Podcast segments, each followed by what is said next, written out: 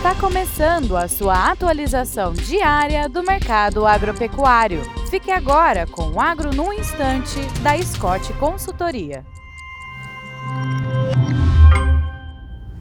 Olá, meu nome é Alcide Stokes, eu sou engenheiro agrônomo e analista de mercado da Scott Consultoria e a nossa conversa de hoje é sobre a exportação de carne bovina in natura.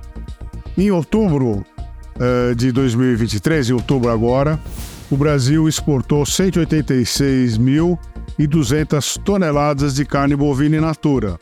A média diária embarcada foi de 8.860 toneladas. Isso significa uma queda de 10,6% frente à média uh, que, que vigorou em outubro de, do ano passado, outubro de 2022.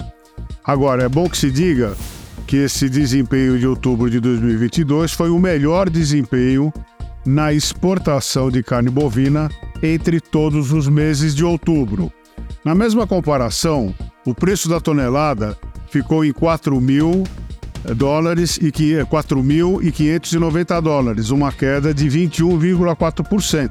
Então, o faturamento médio em dólares caiu 29,7% ficando em 40 milhões e 750 mil dólares. Em resumo, outubro a gente teve um desempenho pior do que outubro do ano passado, mas ainda assim a gente deve terminar o ano com belos números para exportação de carne bovina.